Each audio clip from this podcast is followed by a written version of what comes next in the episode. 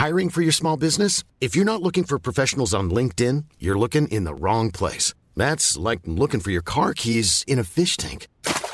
LinkedIn helps you hire professionals you can't find anywhere else, even those who aren't actively searching for a new job but might be open to the perfect role. In a given month, over 70% of LinkedIn users don't even visit other leading job sites. So start looking in the right place. With LinkedIn, you can hire professionals like a professional. Post your free job on linkedin.com slash people today. Eu sou Mário Persona e essas são as respostas que eu dei aos que me perguntaram sobre a Bíblia. Você escreveu contando que colabora como voluntário numa organização, uma ONG, espírita de amparo a pessoas carentes, que tem por objetivo disseminar a doutrina de Allan Kardec e também cuidar de pessoas necessitadas. E você faz um trabalho ali administrativo, como, voluntário, e perguntou se eu não gostaria também de colaborar, por causa das minhas habilidades e capacidades de comunicação e marketing, para poder aumentar a arrecadação dessa organização. Bom, eu, eu confesso a você que, pela amizade que a gente desenvolveu ao longo dos anos na internet, na área de negócios, é, é com o coração na mão que eu respondo a sua pergunta. Porque eu sei que é uma causa nobre, que você está se dedicando a isso na sua aposentadoria. Eu sei que o trabalho que essa organização faz é, é muito bom no amparo a pessoas carentes, mas como é que é aquela frase mesmo que se usa para não prestar serviço militar? Motivo de consciência, né? Pois é, motivo de consciência. Uh, pois é, eu tenho, eu tenho alguns senões quando o assunto é colaborar com entidades religiosas e até prestar serviços para elas. É por isso que eu não atendo algum, alguns segmentos, eu prefiro não atender no meu trabalho profissional. Eu não atendo, por exemplo, segmento de, de bebidas e tabaco, e armas e munições, e também instituições, organizações religiosas. E nós estamos falando agora de uma organização que não é apenas uma organização religiosa, mas é também uma organização religiosa de disseminação da doutrina espírita. Bom, o que eu vou escrever não é sobre os espíritas. O que eu vou responder a você não é sobre os espíritas, sobre as pessoas espíritas, mas é sobre o espiritismo, a religião, a doutrina do espiritismo, ok? Então é muito importante entender, fazer essa distinção. Antes da minha conversão, eu estive envolvido com o Espiritismo. E hoje, por crer na Bíblia como a palavra de Deus, eu tenho muito claro aquilo que Deus diz a respeito da doutrina espírita. Na Bíblia diz assim: Entre ti não se achará quem consulte um espírito adivinhador, nem quem consulte os mortos, pois todo aquele que faz tal coisa é abominação ao Senhor. Deuteronômio 18, de 9 a 12. O fato de hoje eu ser um cristão convertido desde 1978 e sem, todavia, pertencer a qualquer religião no sentido de organização denominacional, eh, por também não concordar com alguns algumas doutrinas, né, ou mesmo não encontrar base bíblica para a organização denominacional na Bíblia, e também muito, muito menos com esses mercadores do templo que existem por aí. Uh, isso me levou a tomar algumas decisões, e uma delas é a de não prestar serviços para entidades, organizações religiosas ou com cujos fundamentos eu, eu não concordo, não concorde. Alguma mesmo alguma empresa que faça coisas que eu acho que não são não são corretas, então eu simplesmente declino dos pedidos de propostas quando vem. Uh, e até nas propostas que eu mando na, na, nas minhas para palestras, né, para serviços de palestra, uh, nas empresas, vai sempre uma nota que o consultor se reserva o direito de não participar de, de tal e tal e tal e tal evento. Uh, isso, mais o fato de eu não atender indústrias segmentos como tabaco, por exemplo, que volta e meia voltam a me consultar, isso me faz perder até oportunidades de ganhar dinheiro, mas eu prefiro ser coerente com os meus princípios. Eu não gostaria de fazer como aquele comediante americano Groucho Marx, que ele costumava dizer, brincando, obviamente, ele falava assim, abre aspas, tenho meus princípios, se não gostar deles, tem outros, fecha aspas. Bom, fazer o bem é algo tão amplo que às vezes inclui fazer o mal. A experiência que eu tive com o espiritismo e com outros ismos me deixou meio traumatizado, tipo cachorro mordido de cobra, que tem medo de linguiça, uh, gato escaldado. Assim como eu acredito que a intenção de muitos telepregadores que existem por aí, desses evangelistas de TV e rádio, não seja de, de fazer o bem, mas de ganhar dinheiro e ganhar poder, e um pouquinho de discernimento ajuda a enxergar isso também na intenção do Espiritismo, que não é ajudar pessoas, isso vai chocar alguns espíritas, né? Embora eles ajudem muitas pessoas, fazem muitos, muitos trabalhos sociais, mas a intenção das organizações espíritas não é ajudar as pessoas, é trazer as pessoas para debaixo das suas asas, é introduzir a doutrina na cabeça dessas pessoas. Eu aviso mais uma vez que sempre que eu falar espiritismo, não estou me referindo aos espíritas, mas a doutrina, as ideias, o moto da religião, as organizações espíritas. Portanto, você pode encontrar milhões de espíritas cujas intenções sejam realmente fazer o bem e não engordar a causa espírita. Mas, trocando em miúdos, todas as ações de caridade da filosofia do Espiritismo visam beneficiar não o cliente da caridade, o destinatário da caridade, mas o fornecedor da caridade. Sabe como é? Uh, se você está sofrendo isso, é o seu karma, e o, sofrimento vai ajudar você a queimar algumas etapas evolucionárias. Então, aí eu, como se fosse um bom espírita, entraria no esquema para aliviar o seu sofrimento. Não porque eu esteja interessado em você, no seu sofrimento, mas porque eu tenho que dar um jeito no meu próprio karma. No meu próprio karma. E aí, pela minha caridade eu vou acabar tratando da minha própria evolução. Percebe? Ainda não ficou bem claro se, pelo fato de o outro parar de sofrer por causa da minha intervenção com a minha caridade, ele também pararia de liquidar os débitos do seu karma. Eu não sei realmente se acontece isso, porque os débitos são pagos pelo sofrimento dele, né? Que ele tem que pagar com o sofrimento nesta vida. No cerne, no, no, no âmago, no coração de toda a doutrina espírita está o conceito de que é o próprio ser humano quem se evolui a si mesmo. E, e a glória no final dessa evolução própria cai para quem? É, cai para o homem, deixa Deus de fora. Claro, porque se eu me evoluir ao longo de 300 reencarnações, fazendo bem aqui e ali, então eu, eu sou o cara. Essa é uma doutrina essencialmente voltada para o ego e o aliciamento no Espiritismo geralmente começa com uma frase do tipo, porque eu já, eu já passei por isso, é uma frase do tipo assim, abre aspas, você tem uma mediunidade que precisa desenvolver. Passe lá no centro espírita, fecha aspas. É, eu passei por essas coisas e, como eu disse a você, eu sou cachorro mordido de cobra. Tenho medo de linguiça.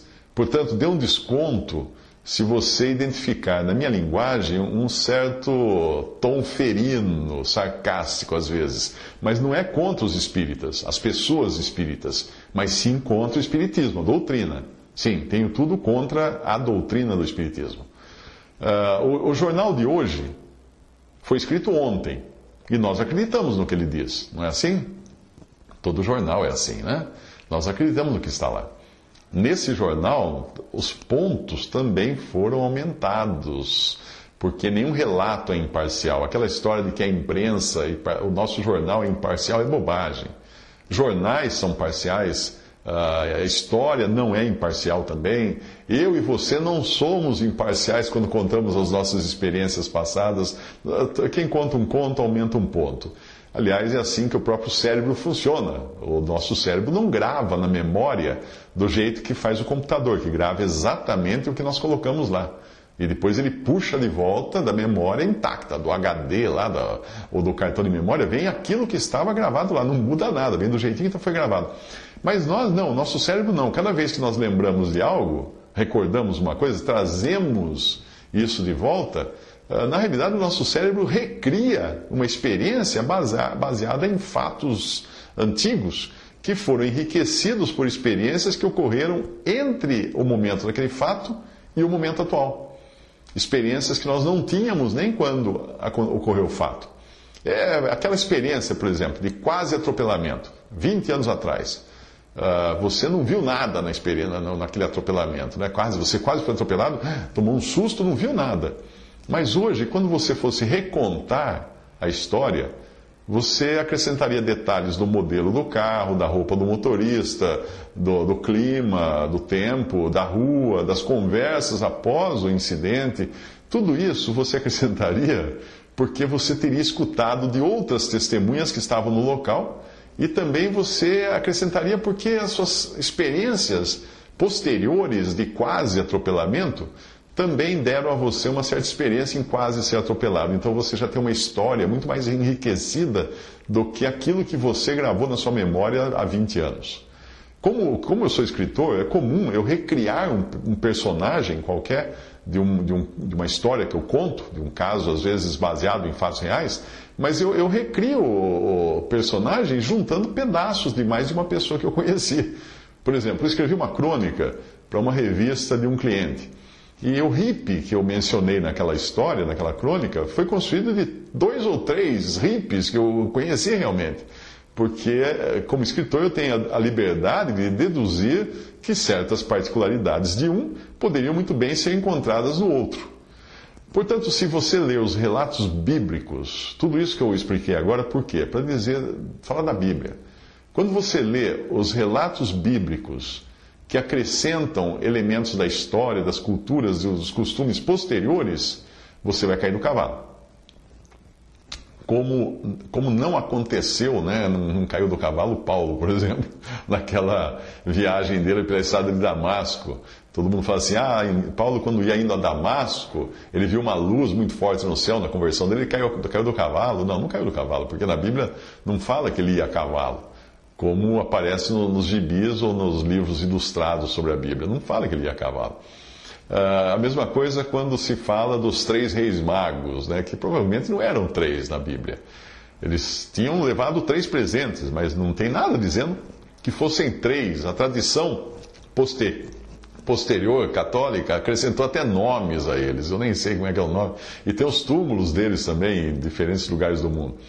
Uh, ou então aquela história da musculatura de Sansão, que você vê no cinema, Sansão um cara forte, massa.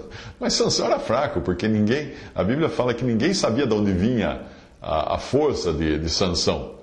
Ele já, um, um, Sansão jamais teria sido contratado por Hollywood para atuar no lugar do seu próprio personagem, porque ele não tinha físico para isso. Uh, sem falar da maçã, né, que é Adão e Eva comeram no Éden, mas que não, nunca disse que era maçã. Veja que não é apenas o relato bíblico que não pode ser lido associado a elementos históricos ou culturais. Embora muito do que você encontra na Bíblia esteja no sentido normalmente aceito da, de, de, de, como se fosse história, né? Uh, eu estou dizendo isso para você porque você falou que é preciso interpretar a Bíblia de acordo com o tempo, a época, etc. Nós podemos, não podemos pegar uma coisa lá do 4 mil anos e querer aplicar para hoje. Bom, a cultura que veio depois de, das coisas que aconteceram na Bíblia acabou distorcendo o próprio texto da Bíblia. Na Bíblia, Paulo vai a Damasco caminhando. E em nenhum lugar diz que os reis foram três, e de Sansão só é dito que ninguém podia imaginar de onde vinha sua força. Portanto, não era musculoso. E a fruta, maçã, só vai aparecer na Bíblia num texto escrito por Salomão, alguns milhares de anos após o acontecimento no Éden. Portanto, a Bíblia não é para ser lida como se lê notas de notícias abreviadas, mas é para ser lida como palavra de Deus. Ali estão os princípios que Deus quer nos passar, a Sua palavra. Se você deixar Deus falar com você, Ele vai falar pela Bíblia. E ainda que você leia apenas um versículo todos os dias, todos os dias você vai receber algumas gotinhas a mais do que Deus quis dizer quando registrou aquilo, aquelas palavras. A, a, Bíblia é um livro digitado por, por, por, homens, né? Que eles digitaram o livro, datilografaram o livro Bíblia, mas foi ditado por Deus. São 66 livros escritos por 40 homens inspirados por Deus ao longo de cerca de 1.600 anos. Homens esses que viveram em três continentes diferentes, vieram de origens desde as mais simples até as mais elevadas, e nos legaram esse livro, escrevendo parte em aramaico, parte em grego, para parte em hebraico, e com esse mosaico todo de línguas, costumes, épocas, origens dos escritores, nós encontramos uma harmonia, uma continuidade que só demonstram que tem um maestro por trás dessa orquestra. Mas eu entendo perfeitamente que você não aceite esse argumento, porque eu mesmo fui um ferrenho opositor da Bíblia antes da minha conversão em 1978. Uh, daí, daí eu insistir que boa parte do acesso à verdade, ou para falar a verdade, 100% do acesso à verdade, uh, só pode ser por revelação divina a um coração que se abre para receber isso. Se aquele personagem, o Neil, o Neo ou Neo do, do Matrix ou Matrix uh, não atendeu o telefone, eles não, não vão conseguir transportá-lo de uma esfera, de um universo do Matrix para outro. Não é assim que funciona no filme? Então, tudo começa atendendo o telefone e dizendo pronto. Ele tinha que atender o telefone no filme. E quando ele atendia, falava pronto, passava para outro, outro cenário, outro universo. E assim é também com as coisas de Deus. Nós temos que atender o telefone. Temos que atender a chamada dele e falar assim: pronto. Você acha estranho que com tanta gente no mundo, Deus só tenha se manifestado aos judeus e depois aos cristãos, não é? O que você diz é parte da história e pode ser encontrado nesse versículo. Veja bem, Hebreus 1, 1. Havendo Deus antigamente falado muitas vezes e de muitas maneiras aos pais ou patriarcas pelos profetas, a nós falou-nos nesses últimos dias por filho, pelo filho ou por filho. Cristo é o filho. Porém, a revelação de Deus pode ser vista também em pelo menos três estágios. Primeiro, ele se revelou pela sua criação. Depois, ele se fez carne na pessoa do Filho de Deus. E finalmente ele se revela por meio do Espírito Santo, que usa a sua palavra para falar aos corações. Romanos 1 fala um pouco mais do que realmente ocorre. Uh, Romanos capítulo 1, versículos 19 a 22. Porquanto o que de Deus se pode conhecer, neles, nos homens, se manifesta porque Deus lhe manifestou. Porque as suas coisas invisíveis, desde a criação do mundo, tanto o seu eterno poder como a sua divindade, se entendem e claramente se veem pelas coisas que, são, que estão criadas, para que eles, os homens, fiquem inexcusáveis. Porquanto tendo conhecido a Deus, não o glorificaram como Deus, nem lhe deram graças. Antes, nos seus discursos, se desvaneceram, e o seu coração insensato se obscureceu. Dizendo-se sábios, tornaram-se loucos. Até aí a passagem. Existe, existe também uma outra passagem cuja tradução difere um pouco da, de, de versão em versão de Bíblia, eh, mas que tem o sentido de Deus ter colocado no coração do homem uma consciência do próprio Deus, da existência de Deus. Eclesiastes 3,11 diz assim: Tudo fez formoso no seu tempo, também pôs o mundo no coração do homem, sem que este possa descobrir a obra que Deus fez desde o princípio até o fim. A tradução inglesa dá uma pista melhor. Diz que ele tudo fez belo ao seu tempo e colocou também a eternidade nos corações dos homens.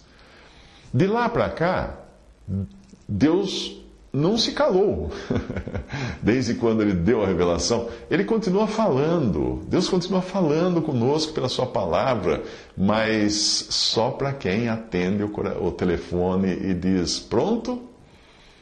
E para dizer pronto, é preciso você aceitar a Bíblia como ela é, a palavra de Deus.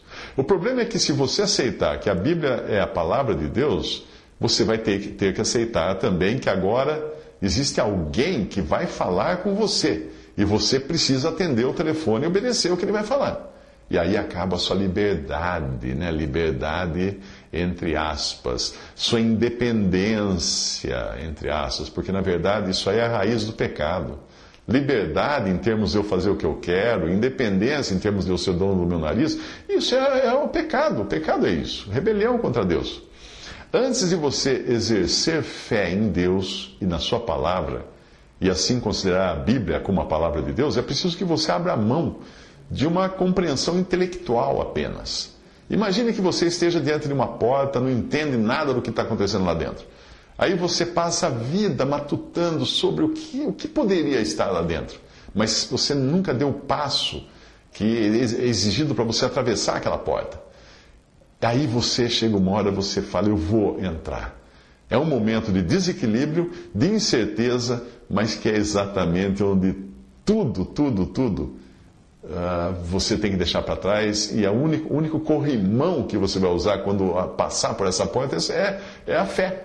Fé é o corrimão. Nós não conseguimos compreender Deus ou a Sua palavra no sentido intelectual, mas nós conseguimos aceitá-lo. Você não compreende completamente seu celular, né? Você entende o que ele faz? Eu não, mas você aceita e usa. Seria tolo você decidir que só usaria o celular quando você compreendesse perfeitamente toda a sua tecnologia. Nunca na vida você vai usar celular, nem telefone você estaria usando. Eu não compreendo Deus, mas eu aceito. E eu aceito também a Cristo como meu Salvador. Eu jamais vou entender como é que o Criador, por me amar tanto, entregou o seu filho para morrer no meu lugar, pagando por minhas culpas. Isso é algo que vai além de toda razão. Pensa, pensa bem. O próprio Deus vindo ao mundo na forma de um homem para morrer, na forma humana, Cristo, Filho de Deus, Filho eterno de Deus, e morrer para assumir a culpa de um verme como eu. Dá para entender uma coisa dessa? Não dá para entender, simplesmente não dá. E a mesma coisa sobre a Bíblia, não dá para entender com a, com a razão humana, mas dá para crer. E é por isso que se chama fé. E a fé, nós temos uma definição, uma única vez na Bíblia, em Hebreus 11, 1, que diz que fé é o firme fundamento das coisas que se esperam, ou seja, não estão aí ainda, e a prova das coisas que se não veem, ou seja, não são possíveis enxergar. Quando eu falo da Bíblia com tanto carinho, é porque ela é a carta de um, de um pai para um, para um filho, e a carta de um pai só faz algum sentido quando você é filho desse pai. Para qualquer outro que não seja o filho, vai ser banal. Qualquer estudioso pode conhecer a Bíblia como um livro, estilo, a história, geografia, sociologia, tudo isso você aprende muita coisa da Bíblia nesse sentido. Mas é o autor da Bíblia que você tem que conhecer. Eu não vou entrar nesse assunto, porque eu poderia ficar falando horas aqui, sem saber se você está realmente interessado em conhecer a fundo o que é a Bíblia, a sua origem, o seu poder e principalmente o seu autor. Caso você esteja, eu sugiro até que você leia um livro chamado Evidências que Exigem um Veredicto, de Josh McDowell. É um livro que fala sobre a Bíblia, como a Bíblia surgiu e por que ela é a palavra de Deus. Ele tem outros livros também sobre o tema e alguns que falam sobre a divindade de Cristo, por que Cristo é realmente Deus, Deus e homem.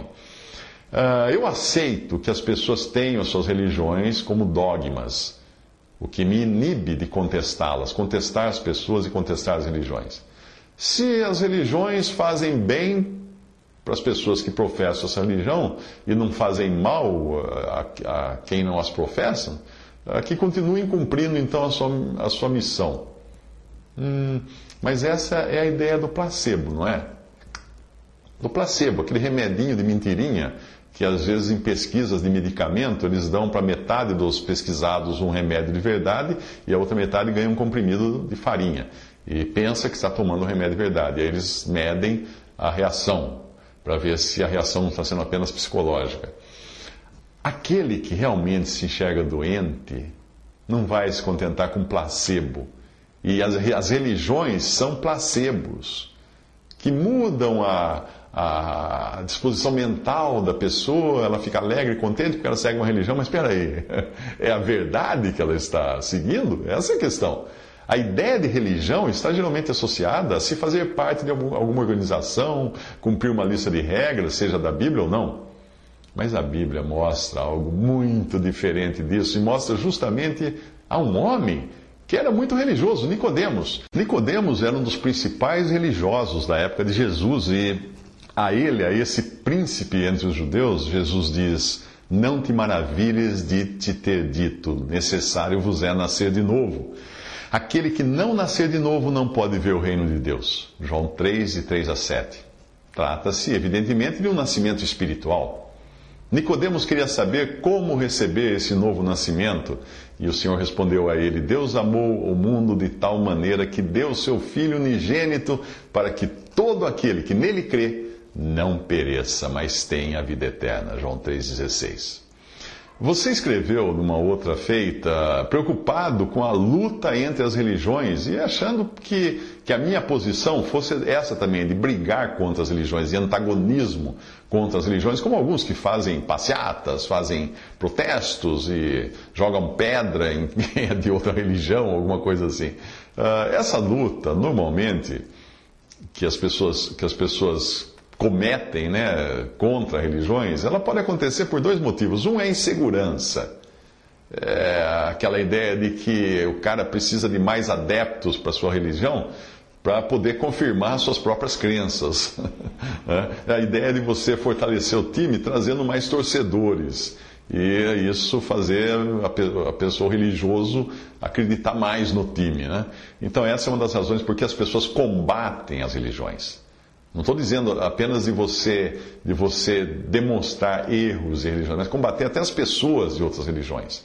Como fazem os, os islâmicos radicais, por exemplo, que matam os outros. Como fizeram os cristãos também nos tempos da cruzada, das cruzadas e muitos tempos depois da Inquisição, uh, quando matavam os antagonistas.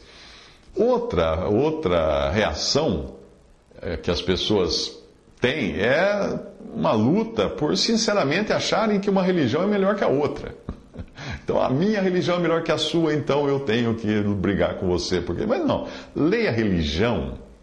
Quando eu falo religião, entenda que é um conjunto de dogmas, é um sistema, uma organização, uma comunhão, um pensamento, uma doutrina, etc. Isso é religião.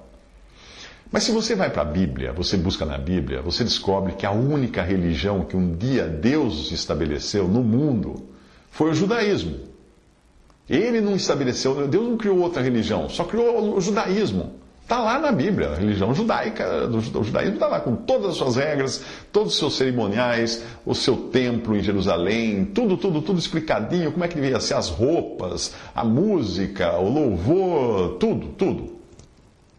Mas o mesmo Deus que estabeleceu o judaísmo, depois desestabeleceu o judaísmo e providenciou para que não ficasse pedra sobre pedra, literalmente, para que o templo fosse destruído no ano 70 da era cristã e não sobrasse nada, sobrou uma esplanada, sobrou um, um piso e o muro de arrimo que os, os judeus vão lá fazer suas orações no Muro das Lamentações, que na verdade é o Muro de Arrimo, que segura o aterro sobre o qual estava construído o templo. Aí vem o Senhor Jesus, em João, no Evangelho de João, e afirma para uma mulher que queria saber qual religião ou em que lugar ou templo ela deveria adorar. É, João capítulo 4, versículos 19 e 26. Disse-lhe a mulher: Senhor, vejo que és profeta. Nossos pais adoraram neste monte. Vós dizeis que é em Jerusalém o lugar onde se deve adorar. Disse-lhe Jesus: Mulher, creme que a hora vem em que, em que nem neste monte, nem em Jerusalém adorareis o Pai. Vós adorais o que não sabeis, nós adoramos o que sabemos, porque a salvação vem dos judeus. Mas a hora vem, e agora é, em que os verdadeiros adoradores adorarão o Pai em espírito e em verdade, porque o Pai procura tais que assim o adorem. Deus é espírito e importa que os que o adoram o adorem em espírito e em verdade. A mulher disse-lhe: Eu sei que o Messias, que se chama o Cristo, vem. Quando ele vier, nos anunciará tudo. Jesus disse-lhe: Eu sou, eu que falo contigo. Fecha aspas, até aí a passagem da conversa de Jesus com a samaritana. Ficou claro ali que existia uma coisa nova no pedaço. Né? E essa coisa nova é a própria revelação de Cristo. Eu sou o caminho, a verdade e a vida. Ninguém vem ao Pai senão por mim. João 14, 6. Na realidade, nenhuma religião leva a Deus. Porque o Senhor Jesus afirmou que ninguém vai ao Pai a não ser por intermédio dele. Só Ele, Jesus, é o caminho. Só Ele, Jesus, é a verdade. Só Ele, Jesus, é a vida. Pelo menos foi isso que ele disse. E os que creem nele devem crer também nas suas palavras.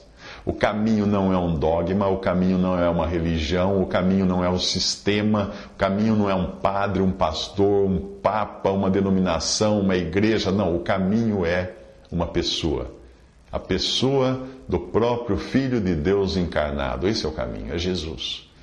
Uma religião, ela precisa ter uma roupagem religiosa, com rezas, orações em nome de Jesus, como você pode até encontrar no Espiritismo e em outras religiões. Porém, existe uma diferença vital entre as religiões e Cristo.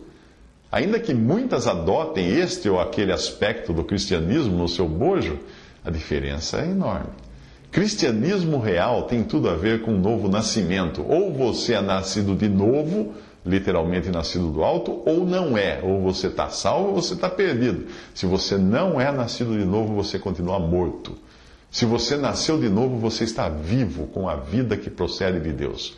Uma nova vida quando você crê no Senhor Jesus, uma nova posição, uma nova perspectiva que vai muito além daquela que os nossos olhos ou a nossa mente conseguem captar. Um dos homens letrados dos tempos do Senhor Jesus foi confrontado com essa questão.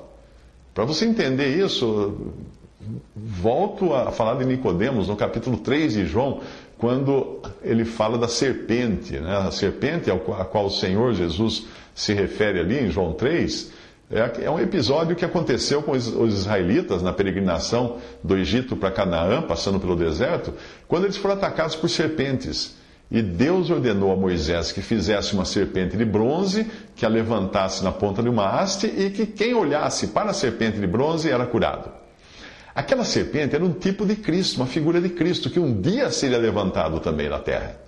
O cristão tem um antes e um depois muito claro. Um cristão convertido a Cristo, ele sabe o que ele era antes, ele sabe o que ele é agora. Mesmo, da mesma forma como nós dividimos o tempo, no mundo inteiro tem um antes de Cristo e depois de Cristo, para o cristão a sua vida divide-se em antes da cruz e depois da cruz. Se você ler Efésios capítulo 2, você vai encontrar uma descrição muito clara da diferença do antes e do depois, de como nós passamos de um lado para o outro. Não se trata de um progresso, de uma evolução, como querem os espíritas, não, mas de uma mudança imediata e radical, de perdido para salvo, de morto para vivo, de estranho para filho. No, no, mesmo Evangelho de João, capítulo 5, existe um versículo, versículo 24, que é muito bom para entender essa mudança, como ela é radical. Ali Jesus fala assim: Na verdade, na verdade vos digo que quem ouve a minha palavra, crê naquele que me enviou, tem a vida eterna não entrará em condenação, mas passou da morte para a vida. Cinco coisas. Ouve, crê, tem, não entrará, passou. Atente para o tempo dos verbos, para você ver que é uma mudança imediata, baseada em apenas uma condição, e essa condição é crer em Jesus. Quem ouve, presente, crê, presente, tem, agora mesmo, a vida eterna. Passa-se alguém neste mundo com uma vida que não é deste mundo, e nem é uma vida temporal. Quanto ao futuro, não entrará em condenação. Algumas versões falam falam não entrará em juízo ou julgamento. O que põe por terra a ideia infantil de que depois da morte exista um julgamento, tipo uma balança, em que Deus iria pesar o bem e o mal que nós fizemos e permitir ou não a nossa entrada no céu. Não. Para o incrédulo, sim, vai haver o que a Bíblia chama de juízo final, mas não se trata de um juízo no sentido de condenar ou absolver porque naquela hora não haverá absolvição. Trata-se de, um, de um, juízo para lavrar a sentença. Isso está em Apocalipse 20. Agora, quanto aos que verdadeiramente creram, esses já tinham passado da morte para a vida antes, porquanto creram em Cristo. Como é que Deus iria julgar uma pessoa que foi perdoada dos seus pecados e foi salva? Como ele prometeu que nós somos perdoados e salvos quando cremos em Jesus. O único julgamento, se é que nós podemos chamar assim, né, que aparece para o cristão, para o convertido, para o salvo, é um julgamento das suas obras, não da sua pessoa. É um julgamento tipo o concurso de obras de arte, quando eles classificam se é bom, bom ou ruim o quadro do artista. Ah, é apenas para classificação daquilo que o cristão fez como cristão depois de salvo, para ver que se prestou ou não, se o que ele construiu foi ou não algo feito com o material que Deus deu a ele. Uh, e ele também não fez por si mesmo, mas ele foi usado como instrumento de Deus. Embora você alegue que no Espiritismo as pessoas não ficam se esforçando em converter outras pessoas, como você já me disse antes, a conversão do Espiritismo tem um sentido diferente da conversão bíblica. Uh, no Espiritismo, a conversão significa você acatar uma doutrina e passar a fazer isso ou não fazer aquilo. Mas a conversão do cristão, ela vem por uma obra feita dentro dele, não intelectualmente, feita no seu coração. Está escrito assim, mas como. Uh, citando o Antigo Testamento, Paulo escreve: Mas como está escrito, as coisas que o olho não viu e o ouvido não ouviu e não subiram ao coração do homem são as que Deus preparou para os que o amam. Mas Deus nolas revelou pelo seu Espírito, porque o Espírito penetra todas as coisas, ainda as profundezas de Deus. Se está em 1 Coríntios capítulo 2, eu sugiro que você leia o capítulo inteiro de 1 Coríntios. Boa parte das religiões, mesmo religiões cristãs, procura entregar uma lista de coisas que a pessoa precisa cumprir, tipo aqueles checklists, né? Fiz isso, não fiz isso, fiz isso, para você ficar bem com Deus. Tentar guiar-se por princípios cristãos e achando que isso vai salvar, é tentar costurar remendo novo em vestido velho. Lembre-se do novo nascimento, ou do nascimento do alto, que é necessário e é incompreensível como o vento, que a gente não sabe de onde vem nem para onde vai. É a única maneira de se estabelecer uma conexão com o Criador, é nascendo de novo. Como faz o modem? Lembra aqueles modem antigos que a gente usava, que era é, discado, né? Para começar a navegar, ele, ele precisava fazer e sincronizar o sinal com o servidor. Só, só então fecha, você conseguia entrar e navegar na internet. Deus faz isso quando você se rende e crê em Cristo. É importante entender que a conversão é converter-se a alguém, não a uma religião não a uma ideia, a alguém, a uma pessoa, tipo meia volta, vou ver. Primeiro vem o sentimento do pecado e ruína, como sentiu Jeremias no capítulo 31 do seu livro, versículo 19. Ele diz: Depois que me converti, tive arrependimento, depois que fui instruído, bati na minha coxa, fiquei confuso e também me envergonhei, porque suportei o opróbrio da minha mocidade.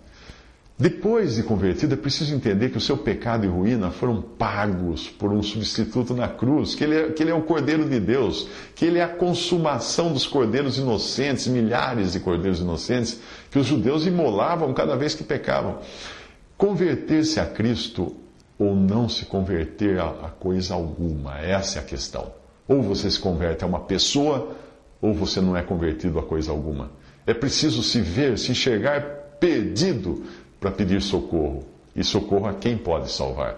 Como fez o carcereiro quando ele perguntou para Paulo em Atos 16:30, Senhores, que é necessário que eu faça para me salvar? E o que, que Paulo respondeu? Deu, deu ele, ah, entra na religião tal, vá para a igreja tal, faça essa lista de coisas, reencarne. Não. Paulo disse para ele, crê no Senhor Jesus Cristo e será salvo tu e a tua casa. É isso que Paulo respondeu. Essa é a salvação. Outro ponto importante de você entender é que existe um caminho só, não dois ou três caminhos. É, Paulo escreveu em 1 Timóteo uns 15 que esta é uma palavra fiel e digna de toda aceitação, que Cristo Jesus veio ao mundo para salvar os pecadores, dos quais eu sou o principal, Paulo acrescenta, porque ele tinha perseguido os cristãos. Em Atos 4,12 diz que nenhum, em nenhum outro há salvação porque também debaixo do céu nenhum outro nome há dado entre os homens pelo qual devamos ser salvos. Ou seja, só em Jesus. Tem, tem pessoas que ficam esperando por um milagre antes de querer aceitar o que a Bíblia diz. Não, milagre, coisa desse tipo, não deve servir de base para a fé. Principalmente numa época quando o próprio homem é capaz de fazer milagres. Né? Nós estamos conversando por computador, isso é um milagre tecnológico. Uh, não saímos do lugar, um ouve a voz do outro, um vê a imagem do outro. Curamos doenças hoje que eram incuráveis no passado, são milagres tecnológicos. Você for ficar esperando um milagre para crer em Cristo, não.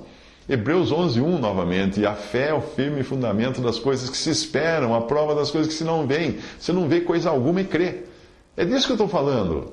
As igrejas por aí estão cheias de pessoas atrás de milagres. Eh, é melhor você estar entre aqueles de quem Jesus falou a Tomé, mencionou para Tomé, em João 20, 29, disse-lhe Jesus, disse a Tomé, porque me viste, Tomé, creste? Bem-aventurados os que não viram e creram. Eu acho que uma boa maneira de explicar a diferença gritante entre espiritismo e cristianismo bíblico é contar uma historinha para você. Como você sabe, a equação espírita é, de uma vida de incertezas, procurando remendar aqui e ali, em busca de uma ascensão duvidosa, uma evolução duvidosa por meio de uma caridade, de vidas sucessivas, na tentativa de se eliminar um karma passado que você nunca vai ter certeza se eliminou ou não. Certeza não dá nenhuma, além daquela de que é possível confiar no próprio ego para ser uma alma mais elevada, espiritualizada. Eu, é, é, ego puro. Converse com, com algum algum espírita desses bem praticantes, O cara vai querer passar para você a impressão de que ele é uma alma elevada. Isso é ego. Nós somos pecadores, arruinados. Que alma elevada, coisa alguma. E além disso, no Espiritismo, se você faz caridade, você ganha pontos. Daí você ganha pontos, ganha milhagem, e depois você pode trocar por uma encarnação mais privilegiada, né? uma reencarnação mais privilegiada. Você tem bastante milhas, para isso você vai reencarnar com menos sofrimento. Você tem poucas milhas, você vai reencarnar sofrendo aqui. É a lei da causa e efeito. Eu faço mal, eu pago. Faço bem, eu ganho. Mas no cristianismo, faço mal e pago ou não, se eu aceitar que alguém pagou por mim. Todos os sacrifícios da lei mosaica, da lei de Moisés, apontavam para isso. Um cordeiro inocente morria no lugar do pecador culpado. O que, que era isso? Substituição até chegar o Cordeiro de Deus que tira o pecado do mundo. O único sem mancha sem, e sem defeito. Se no Espiritismo eu devo levar uma vida de esforços, tentando subir uma escada, cujos degraus são espaçados demais para as minhas pernas, no cristianismo é Cristo quem me pega lá embaixo, no fundo do poço, e me leva direto para o céu, sem escala, de um, de um, de um só passe. É, é cesta sem repicar a bola no chão. É isso que ele faz comigo. Num momento eu sou pecador perdido, no outro momento seguinte a conversão eu sou salvo por Cristo. Então, onde ficam as boas obras para o cristão? A caridade, que é a locomotiva da maioria das religiões, que tentam levar o homem a algum lugar melhor pela caridade. Onde fica então a caridade para o cristão? Ela não tem, não fica, não tem lugar algum na salvação do homem, porque a única caridade que salva é aquela que Deus fez por mim, entregando o seu próprio filho, dando o seu próprio filho, porque eu não tinha nada para dar para Deus. Nada do que eu faça possa, pode me salvar, porque a única coisa que precisava ser feita foi Cristo que fez. E o que é mais belo do cristianismo é que, uma vez nascido de novo pela fé em Cristo, não existe qualquer necessidade ou intenção de se fazer o bem visando eliminar o karma ou reduzir o número de supostas reencarnações. Por eu ter sido alvo de um favor imerecido, como convertido a Cristo, eu vou fazer coisas para agradar a Deus. Não para receber algo em troca, numa barganha, para garantir o futuro eterno. Não!